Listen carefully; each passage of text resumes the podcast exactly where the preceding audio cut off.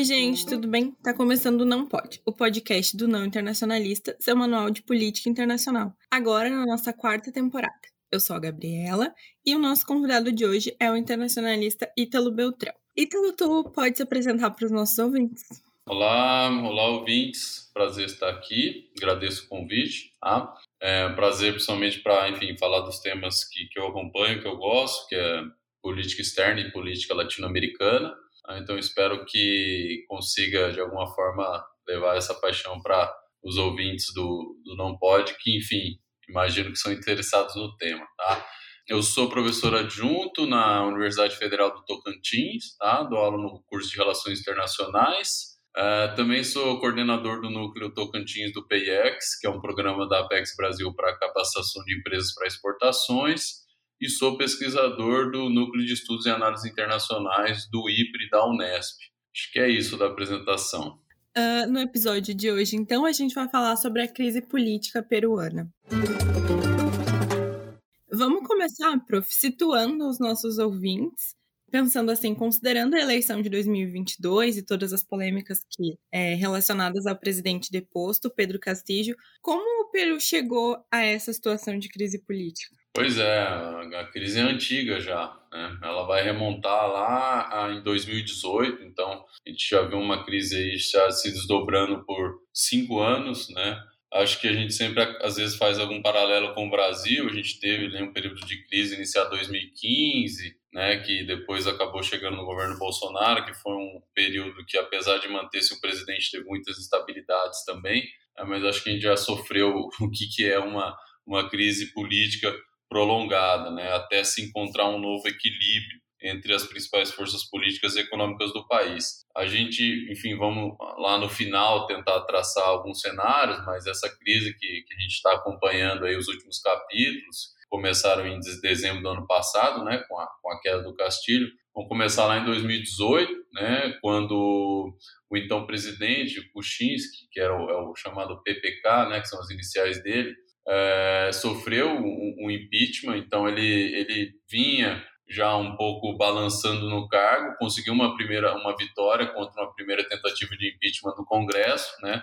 Mas acabou renunciando, né? Antecipando uma votação em que ele provavelmente sairia derrotado, né, de impeachment, após ter ocorrido um escândalo, né, em que um dos irmãos Fujimori, né, o, o situando né, o Alberto Fujimori, que é o ex-ditador peruano, foi ditador entre 92 e 2000. Os dois filhos dele estão na política, né? Nesse escândalo, a, Keiko, né, que é uma liderança política bem forte atualmente, inclusive foi quem perdeu para o Castilho por uma margem bem pequena na última eleição, vazou vídeos do irmão, o Kenji, né, que também é congressista, comprando votos, né, enfim, é, negociando votos de parlamentares próximo a ele é, em troca de recursos de obras em suas províncias, né, para votar contra o impeachment do, do PPK. Né? Então, a gente sabe mais ou menos como funciona no, nos, nos sistemas presidencialistas multipartidários é, é, latino-americanos, né, que são muito fragmentados, então geralmente o presidente, o seu partido não tem maioria no Congresso, então tem que negociar é, esse apoio no Congresso para não sofrer esse tipo de, de, impeachment, enfim, moções que vão derrubar o presidente, né? Ah, existem vários mecanismos, né? Mas esse foi é, considerado bastante antiético e aí ele não resistiu e acabou caindo. Né? Depois disso vem uma sucessão de quedas, o, o vice, o Martin Vizcarra, né? Já durante esse período de crise do PPK já começou a se distanciar dele, né? começou a adotar uma retórica anticorrupção, né, nesses momentos de instabilidade política, de crise eh, da política tradicional, dos partidos mais fortes, geralmente essa é uma, uma narrativa que emerge muito forte, né, então, ah, vou lutar contra a corrupção, vou acabar com isso, com os privilégios da classe política, a gente teve isso muito forte também na crise brasileira, né, quando foi isso foi muito usado contra a ex-presidente Dilma. O Martim Vizcarra usou essa essa retórica para conseguir apoio popular, né? Ele, ele tinha uma, uma alta aceitação popular na época, tanto que ele conseguiu dissolver o Congresso em 2019, né, e eleger uma nova legislatura. Né. Então, também um pouco de contextualização, no Peru existe essa possibilidade constitucional do presidente dissolver o Congresso, quando o Congresso, vamos dizer assim, não, não deixa ele governar, entre aspas, né? Ele faz, é, segundo a Constituição, foi algo até que o, que o Castilho tentou usar, eu vou chegar a isso lá na frente, mas a Constituição prevê que o presidente pode dissolver o parlamento e convocar eleições, né, depois que o Congresso aprovar duas moções de desconfiança do governo. É, geralmente, quando o, o Congresso não apoia os gabinetes ministeriais propostos pelo presidente. Tá? Uh, nesse momento, o, o conseguiu dissolver o parlamento, uma nova legislatura foi eleita e essa legislatura eleita acabou depois destituindo ele. Né? Então, mais que ele tenha tentado, vamos dar assim, dar um restart para conseguir um Congresso que tivesse mais apoio dele, não adiantou. Né?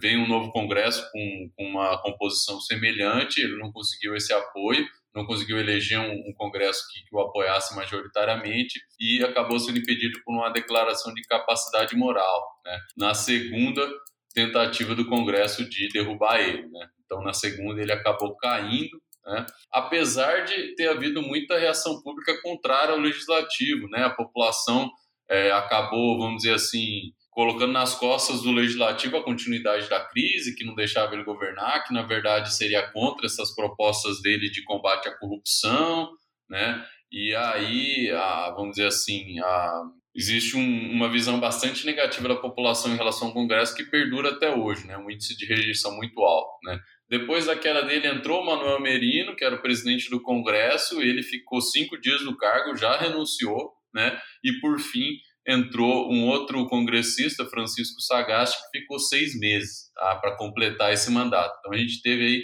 quatro presidentes durante um, um mandato apenas. Né? E aí, todo esse contexto de crise política, né, de insatisfação também popular, acabou dando espaço para uma eleição bastante acirrada, né, bastante polarizada. Enfim, é um termo que está um pouco desgastado a ideia de polarização, mas eu acho que ela serve bem para descrever o caso do Peru, porque diferente aqui do Brasil, né, que a gente teve na última eleição um candidato de extrema direita e outro de centro-esquerda ou centro até, né, já que, enfim, aderiram à campanha do Lula figuras tradicionais do centro e até da centro-direita, né? No caso do Peru, foi bastante polarizado porque a gente de fato tinha dois extremos relativamente representados, né? O Castilho, né? Uh, com o Partido Peru Livre, que tem uma, uma facção, né? um grupo interno, né? Uh, bastante mais próximo da extrema esquerda mesmo, e a Keiko Fujimori, que é uh, o expoente da, da extrema direita peruana, a herdeira, vamos dizer assim, do legado do seu pai, que foi um, um ditador, né, com apoio dos militares, e, enfim, que usa estratégias tradicionais da extrema direita, já conhecidas mundo afora, né, que, enfim, uh, foram passadas aí do Trump, foram adotadas, a cartilha também foi adotada pelo próprio é, Bolsonaro aqui, então após a derrota né, da Keiko, por o Castilho conseguiu 50,2% dos votos, ela, enfim, é, contestou os resultados eleitorais, falou que havia havido fraude, então todo um, um, um histórico que a gente já conhece também. Né? E dentro desse cenário de polarização e também de muita fragmentação política, né, de um sistema de partidos também pouco coeso, pouco institucionalizado, né, elegeu-se uma legislatura que não tinha, vamos dizer assim, não coadunava tanto com a plataforma a proposta eleitoral do próprio Castilho, né?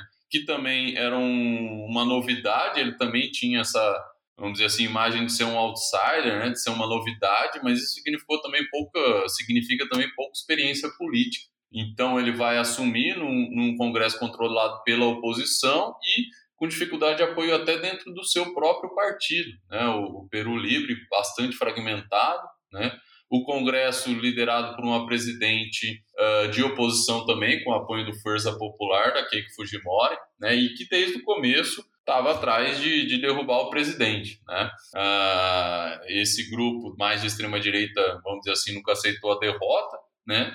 E o, além de sérios problemas que, que o Castilho vai enfrentar de, de governabilidade, né?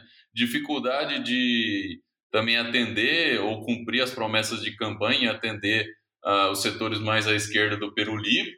Então ele vai ficar num, num, numa dificuldade muito grande em, em, cumprir essa agenda de campanha e, ao mesmo tempo, governar cedendo à pressão do Congresso e das elites peruanas. Né? Uh, somou a isso uma série de escândalos de corrupção em círculo próximo dele, né? isso vai, consequentemente, diminuir o apoio popular dele, né? então ele vai ficar ali na corda bamba praticamente todo o seu mandato, né? que, que eu acho que não chegou a durar nem um ano, e em dezembro de 22 ele vai sofrer é, o impeachment na terceira tentativa. Né?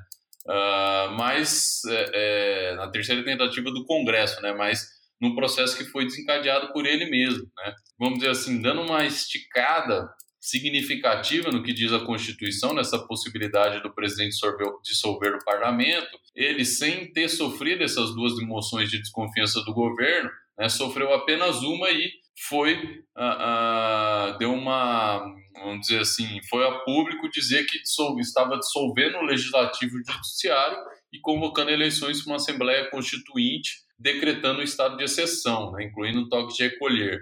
O legislativo, nem o judiciário, nem os militares, nenhum aderiu, vamos dizer assim, aceitou essas ordens, né, já que eh, fugia do que era previsto na Constituição, ele se viu isolado, né, não teve apoio nesse autogolpe, diferentemente do que aconteceu com o Alberto Fujimori em 92, que fez uma manobra semelhante, né, e conseguiu se manter no poder, porque tinha apoio, é, apoio principalmente das Forças Armadas e das Forças Policiais. É, sem esse apoio, ele acabou caindo, o, o, o Congresso né, se, vamos dizer assim, conseguiu, vamos dizer assim, a motivação que faltava para ter a maioria para derrubar ele, né.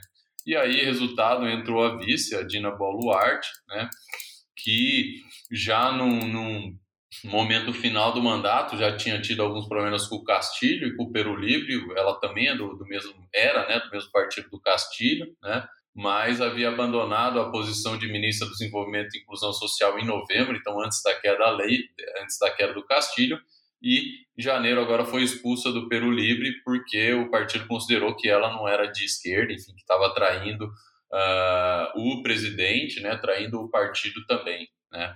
Uh, mas, enfim, ela está numa posição ali, acho que em certa medida semelhante ao, ao, ao do Castilho, né, sem ter apoio da, necessariamente dessa é, elite limenha mais de direita, né, da, da, da capital, e, ao mesmo tempo, sem o apoio do seu partido.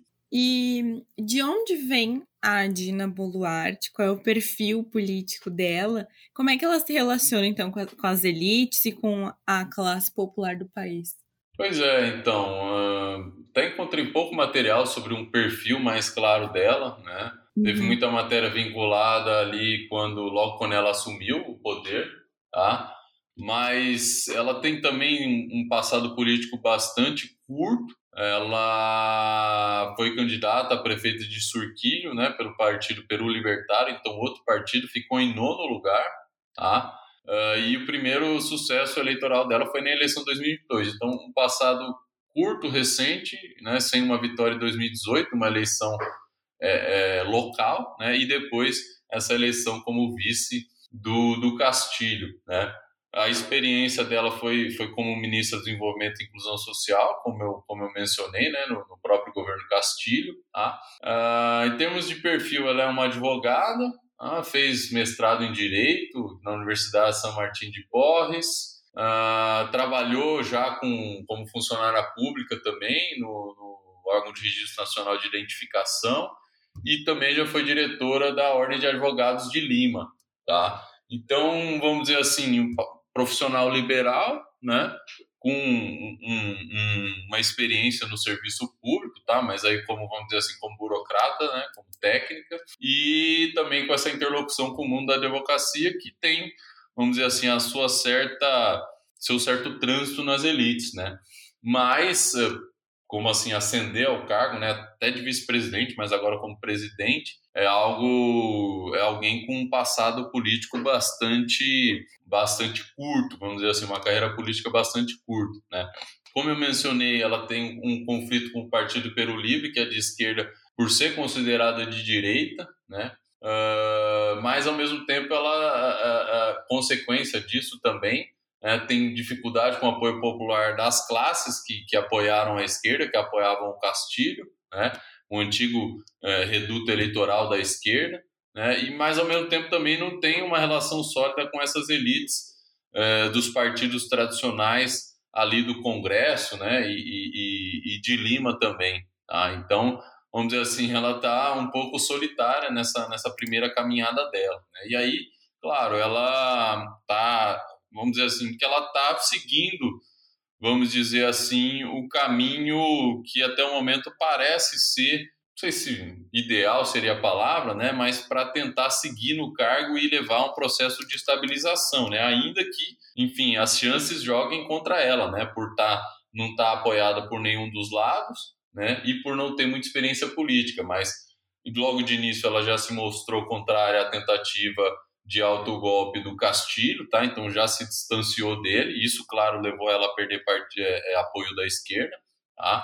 Mas realmente, em termos amplos, da sociedade é, é, peruana e até da comunidade internacional, a manobra do Castilho foi vista como autogolpe, então o Peru provavelmente sofreria uma série de problemas de legitimidade internacional, de sanções até, né, possivelmente, tá? de isolamento internacional.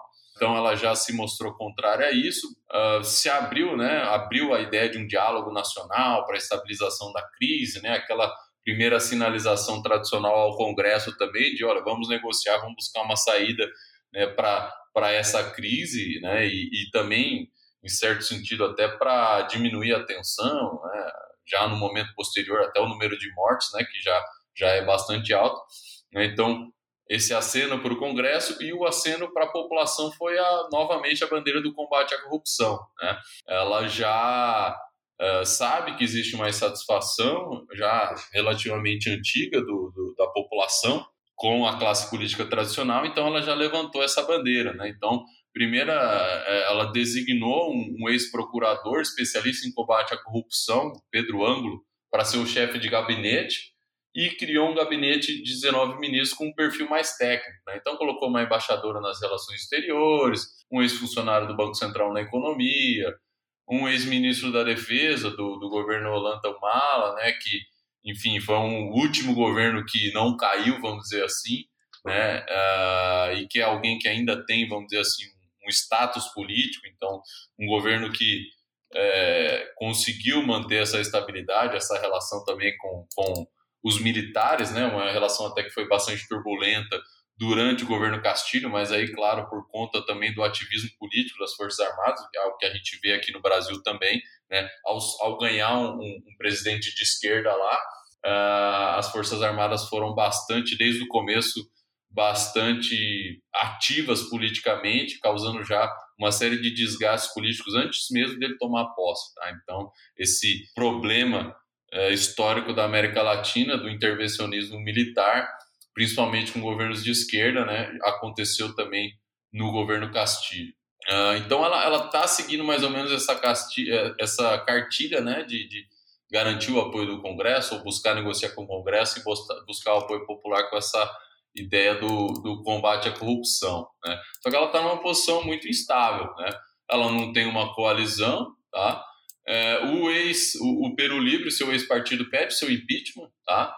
principalmente devido ao número de mortes nos protestos. Então, o, o seu ex-partido é o que mais está tentando derrubar ela atualmente, tá? E, claro, a, a, a, a, perda de popularidade por conta da repressão aos protestos, né?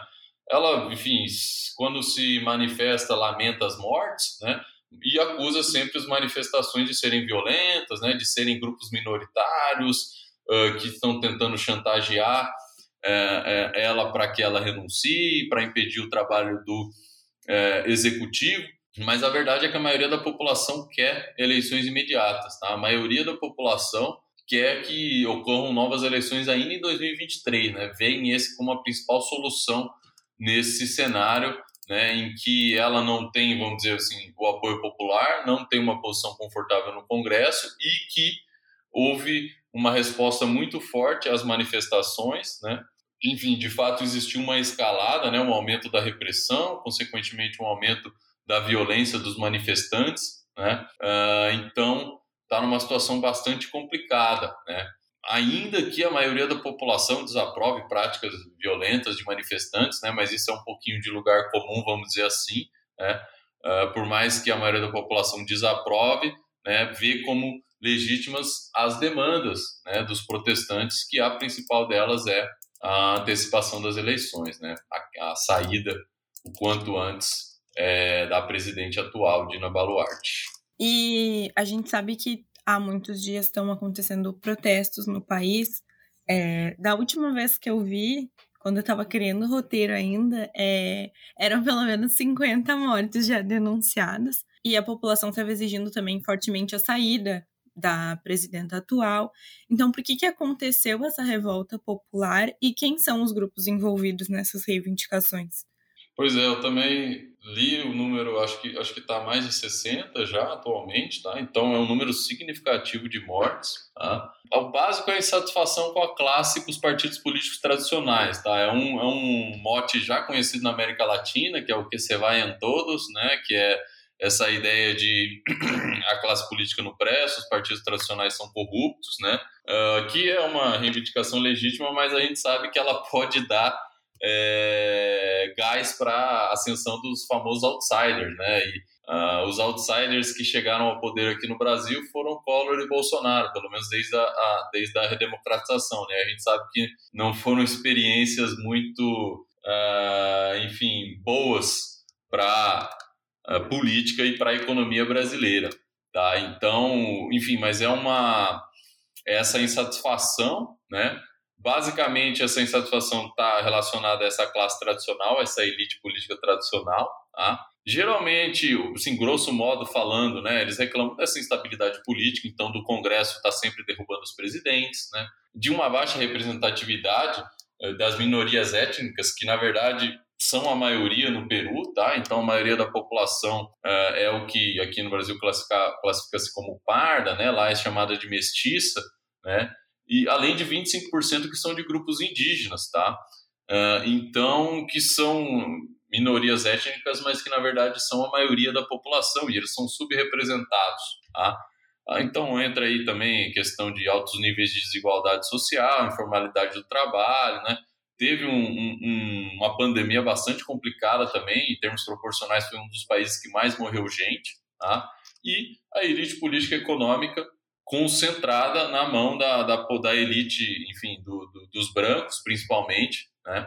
Uh, além da, da, por exemplo, do, da reprovação do, do Castilho, que era em torno de 70%, o parlamento tem uma rejeição de 86% nas pesquisas mais recentes. Né? Então, vamos dizer assim, é, é a, a, a institu ou o poder político que é mais rechaçado pela população. Né? Uh, só que esses manifestantes uh, não necessariamente também seguem, vamos dizer assim, o, o, os desejos mais amplos da população, né? pelo menos não em sua pauta completa, né? Uh, que é a renúncia da Baluarte, a dissolução do Congresso, eleições imediatas e até uma nova Constituição para o Peru. Né? Por quê? Porque é, é, é esse, esses grupos é, que estão mantendo a mobilização são mais representados por movimentos rurais, estudantis indígenas, tá? que são também aqueles que mais sofreram com a repressão do Estado nas manifestações, tá? e elas têm sido mais fortes também nas regiões que deram apoio a Castilho nas eleições. Tá? Então, a maioria desses manifestantes são favoráveis ao Castilho, então eles também consideram que eles também são contra a, atual presidente por ela ter assumido o lugar do Castilho. Tá? Então, apesar de, de ter essa demanda comum entre a população de forma geral, que é novas eleições, a saída da presidente, né? Eles têm uma outra pauta maior, que é defender o Castilho, que era rejeitado pela maioria da população, né? Uh, e a própria ideia de uma Assembleia Constituinte, que só tem apoio em 20% da população. Então, existe essa, esse também tensionamento né, entre esses grupos que estão se mobilizando de maneira mais contundente contra o Congresso, que é uma insatisfação ampla da população, né, a favor de novas eleições, que também é uma demanda ampla, mas que entram aí na pauta também temas que não são tão, não tem alto índice de aprovação entre a população, que é a, a ideia de uma Assembleia Constituinte. Tá? Falando um pouquinho desses protestos, né, o principal impacto é na, é na queda da popularidade da presidente, tá? Uh, e aumento da pressão pela renúncia. Né? Uh, ela já também tem governado num estado de emergência, então, cinco dias após a posse, começaram os protestos, já começou a repressão, né? E ela já decretou estado de emergência, então ela já está há muito tempo uh, nessa, nessa situação, né? Uh, logo também, dois ministros que ela empossou logo no início do seu mandato já renunciaram depois da, da ocorrência de várias mortes, tá? Então, Uh, esses resultados também têm fragilizado mais ainda o governo dela, né, e, e talvez por isso também aumentado né, a, a, a, resposta dos manifestantes, né, aumentado a pressão. Ela tem buscado apoio externo também, tá? buscado apoio internacional ao seu governo. No geral, os países reconhecem a legitimidade do seu governo, consideram que foi constitucional o processo de sucessão, em que ela, como vice-presidente, acabou ascendendo a cadeira depois da tentativa frustrada de golpe da prisão do Castilho, tá? Uh, e ela está tentando chegar a, a, atender a principal demanda desses manifestantes, que é antecipar as urnas, tá? Ela já está na já tá aí na quarta tentativa de, de antecipar as eleições, tá? Mas o Congresso tem rechaçado isso, né? Ela inclusive hoje convocou líderes partidários para discutir essa questão, uma saída para a crise, a possibilidade de adiantar as eleições ainda para 2023. Sim. E para a gente fechar, então, tem alguma perspectiva política para a solução dessa crise? Pois é, é a pergunta de um milhão de dólares. É, ou nem tanto, não sei. Talvez sim, já, né? Provavelmente os impactos econômicos dessa crise política devem ser altos já, né? até relatos pessoais de, de, conhecidos que iam visitar o Peru, não vão mais.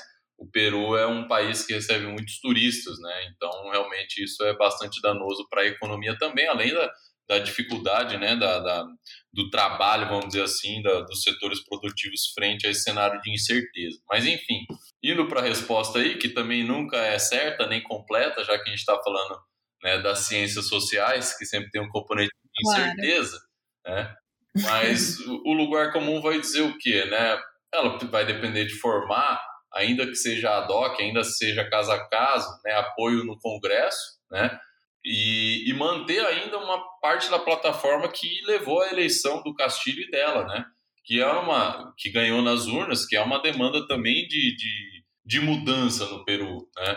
Tanto pode ser a questão né, de, de diminuir ou, ou de, de, melhorar a atuação das elites políticas, mas também de mobilidade social, né, de demandas dos setores minoritários, né, de pautas mais progressistas, né. Então, para tentar recuperar o apoio desse setor que atualmente a rechaça, né. Mas ela está num equilíbrio complicado, porque os interesses são conflitantes, né. Ela precisa do apoio do Congresso para manter o cargo, para não sofrer também um impeachment, uma moção de incapacidade moral, então ela tem que atender em certa medida esses interesses da elite, ao mesmo tempo ela precisa do apoio popular para diminuir a tensão, né? Mas uma das demandas é a própria renúncia, né? Então aí uma outra contradição. Né? Ao menos ela precisa viabilizar essa antecipação das eleições para também acalmar os ânimos desses manifestantes, né? Uh, mas ela também enfrenta a resistência dos próprios legisladores que não querem perder o mandato, né? Adiantar as eleições significam eles ter que concorrer novamente, né? E uh, perder o mandato que eles já conquistaram recentemente nas urnas. Né? A última proposta que saiu, né, apenas a esquerda, que a minoria aprovou, né, e a direita foi contrária porque uh, incluía um referendo para consultar a população sobre a criação de uma Assembleia Constituinte, então a direita não acertou inserir isso na, na, na vamos dizer assim, na, na emenda à Constituição de antecipação das eleições, né? Por outro lado, o, a direita também tem uma proposta que incluiria uma reforma política para criar um sistema bicameral, então o sistema lá unicameral, então seria é, criar uma Câmara alta e uma Câmara baixa, igual aqui no Brasil, né?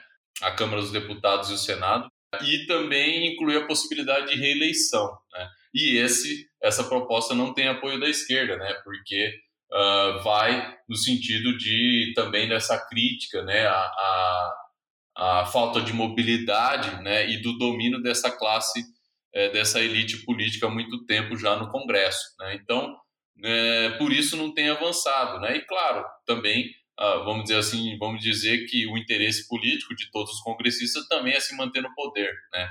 A presidente já se manifestou que não tem esse interesse, que realmente quer só é, fazer a transição, né? E realmente ela tem, ao que parece, feito articulação para conseguir aprovar essa antecipação. Ah, o problema é que o Congresso não consegue chegar a um acordo, já que uh, a esquerda quer inserir a Assembleia Constituinte junto, né? E a direita quer inserir essa reforma política, né? Sistema bicameral, etc. Grosso modo, a presidente, para continuar, ela vai precisar é, de apoio do legislativo e de popular, né? O legislativo ela vai depender dessa maioria, né? Para isso vai depender de sistema, de, de forma de construir uma coalizão de governo, seja uh, distribuindo ministérios, né? É, também é algo da política brasileira que a gente conhece um pouquinho melhor, mas que pode ser usada lá as lições, que é, enfim, nomear representantes de partidos uh, do Congresso para comandar alguns ministérios e assim receber apoio legislativo em troca disso, uh, uh, e a distribuição aqui no Brasil, chamado, não sei se é o mesmo nome lá, mas de emendas parlamentares, de distribuição de recursos do executivo para esses legisladores também é, apoiarem o seu governo. O problema é que realmente o Congresso é muito fragmentado, né? E a outra questão, ela precisa de apoio popular também, né? O Congresso, né, se o presidente não tem popularidade, né, é, formando maioria, ele vai derrubar o presidente, mas o Congresso, principalmente um Congresso com uma visão bastante negativa na população, dificilmente vai derrubar o presidente se ele tiver uma popularidade muito alta. Né? Então, ela precisa né, atender essas demandas da maioria da população, entre elas antecipar as eleições, né? e, claro, a situação dos protestos, né? diminuir a repressão, diminuir as mortes, né? Uh, e uh, avançar também nessa pauta anticorrupção aí, né? Isso se ela não for implicado em alguma do, do, dos escândalos de corrupção que tiveram o Castilho envolvido, né? Isso pode acontecer, pode não acontecer, né? Ainda são denúncias iniciais, né? O Castilho ainda é, é, não foi condenado em nenhum desses casos, né? Pensando numa, numa análise comparada aí, trazendo um pouquinho mais para o que eu estudo, né?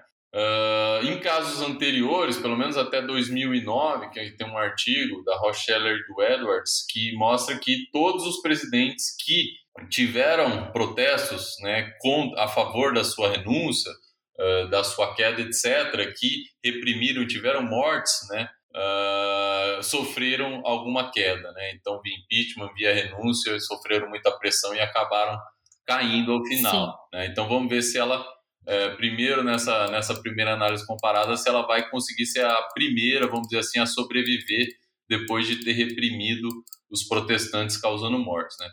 Agora, por um lado mais otimista, né? Em outros momentos em que foi possível é, emendar a Constituição e antecipar eleições, né? Eu, eu separei aqui quatro casos na América Latina, dois casos na Bolívia e dois casos na Argentina. O resultado foi algo é, é interessante de uma estabilização política, né? A gente teve o caso do Alfonsin na Argentina em 89, que antecipou as eleições, entrou o Menem. O Menem conseguiu um governo de relativamente estabilidade lá no início dos anos 90, promoveu reformas neoliberais, teve um apoio bastante forte dos Estados Unidos, claro, por seguir essa agenda, né? Mas que garantiu à Argentina a possibilidade de estabilidade política e de renegociação da dívida externa, né? Teve um período de estabilidade bastante longo, até uh, o governo do De La Rua, que foi outro período de crise, né? Uh, desse período aí caíram três presidentes, o De La Rua, o Rodrigues Saá e depois o Eduardo Raut, que foi alguém que teve que antecipar as eleições, que, que organizou para antecipar as eleições também. Né? Depois dele foi eleito Kirchner, iniciou-se um período de estabilidade política na Argentina também, né? Ah, então, nesses dois casos da Argentina, frente a essa crise política, as elites souberam né, ah, ah, encontrar uma solução, né, ainda que essa, esse período de 2001 foi bastante prolongada, essa crise, tá? dois, três anos aí, mas conseguiram encontrar uma solução que gerou um período posterior de estabilidade. Né? Os outros dois casos na Bolívia, né, o Ciri Suazo também antecipou as eleições, depois entrou o Paz em, em, em né? E ali iniciou-se o período conhecido na Bolívia por Pacto por la Democracia, né? que foi um sistema de coalizão majoritárias, né, em que o presidente acordou, né, com os principais, os grandes partidos na época, o MNR, que é o Movimento Nacionalista Revolucionário e a ADN, que eu acho que é a Ação Democrática Nacionalista, né? É uma rotação né, na, na, no comando do Congresso e a distribuição de recursos do Executivo para garantir o apoio no Congresso. Né? Esse Pacto por la Democracia vai perdurar com uma relativa estabilidade né, até 2003, quando vai começar uma outra crise, que é a crise do gás, que vai gerar três quedas presidenciais. Vai cair o Sanches Lozado, o Carlos Mesa e o Rodrigues Veltz, que aí vai também novamente antecipar as eleições e vai ser vão ser as eleições em que o Morales vai se o Evo Morales vai se consagrar vitorioso e vai se resolver a crise, né, que é a chamada crise do gás e que também é, em torno do debate da questão da plantação da, da coca na Bolívia, né? Então, com a entrada do Morales, né, vai vão ser atendidos esses vários setores da população que antes eram excluídos, né? E vai se adotar uma política do gás que desse mais retorno para o povo boliviano, porque o gás era exportado a um preço com pouco proveito, vamos dizer assim, para a população boliviana, tá? Uh, e aí eh, vai se manter um período, ainda que com uma certa centralização política e reeleições consecutivas, mas um período muito importante de crescimento e de estabilidade na política boliviana. Né? Então, para o caso peruano, isso pode servir de espelho, tá? Quem sabe, né, consiga-se, né, uma reforma política, um acordo entre as elites, né, em que garanta a governabilidade para o presidente, né? Talvez uma reforma política que dê mais poderes presidenciais frente ao Congresso, né? Isso é perigoso devido ao passado recente de erosão democrática que a gente tem visto em escala global, né? mas parece ser necessário, no caso peruano, aumentar um pouquinho do poder do presidente frente ao Congresso. Né? E, claro, as elites políticas vão ter que, em certa medida, rever né, essa posição, uh, essa intransigência em relação aos presidentes e avançar nas agendas do, do, do que a população está demandando, né? que é inclusão das minorias, diminuição das desigualdades e combate à corrupção. Eu adorei esse panorama final sobre as experiências latino-americanas. Pois é, dá para a gente é, é, pegar um pouquinho do que a gente conhece, né? Até uh, puxando aqui um pouquinho uh, o tema que eu tenho pesquisado são essas uh, interrupções de mandatos presidenciais, né?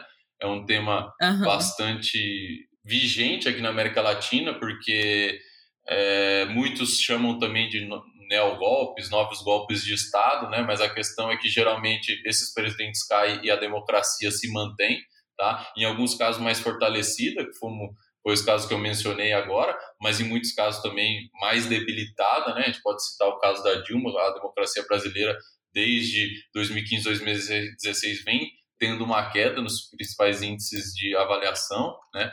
mas são uh, desde a terceira onda de democratização, né, com os fins dos regimes militares na América Latina, já tivemos pelo menos aí 28 quedas de presidentes, né? Então não é pouco, tá? Então Argentina, Bolívia, Brasil, República Dominicana, Equador, Guatemala, Honduras, Paraguai, Peru e Venezuela são os países onde isso aconteceu. Então a gente pode usar isso aí para, enfim, traçar luz nessas outros casos, né? E o Peru é, é, é o, o, problema é recente, né? Começou em 2018 e desde então não parou. Não tinha tido outros episódios, mas também porque teve um período uh, de 10 anos de ditadura. Então, diferentemente dos outros países latino-americanos que se mantiveram democráticos desde o final dos anos 70, início dos 80, o caso peruano teve essa interrupção aí com a ditadura do Fujimori. Então, a gente chegou ao fim do episódio de hoje. Agora não dá para dizer que vocês não sabem sobre o que está acontecendo na política peruana.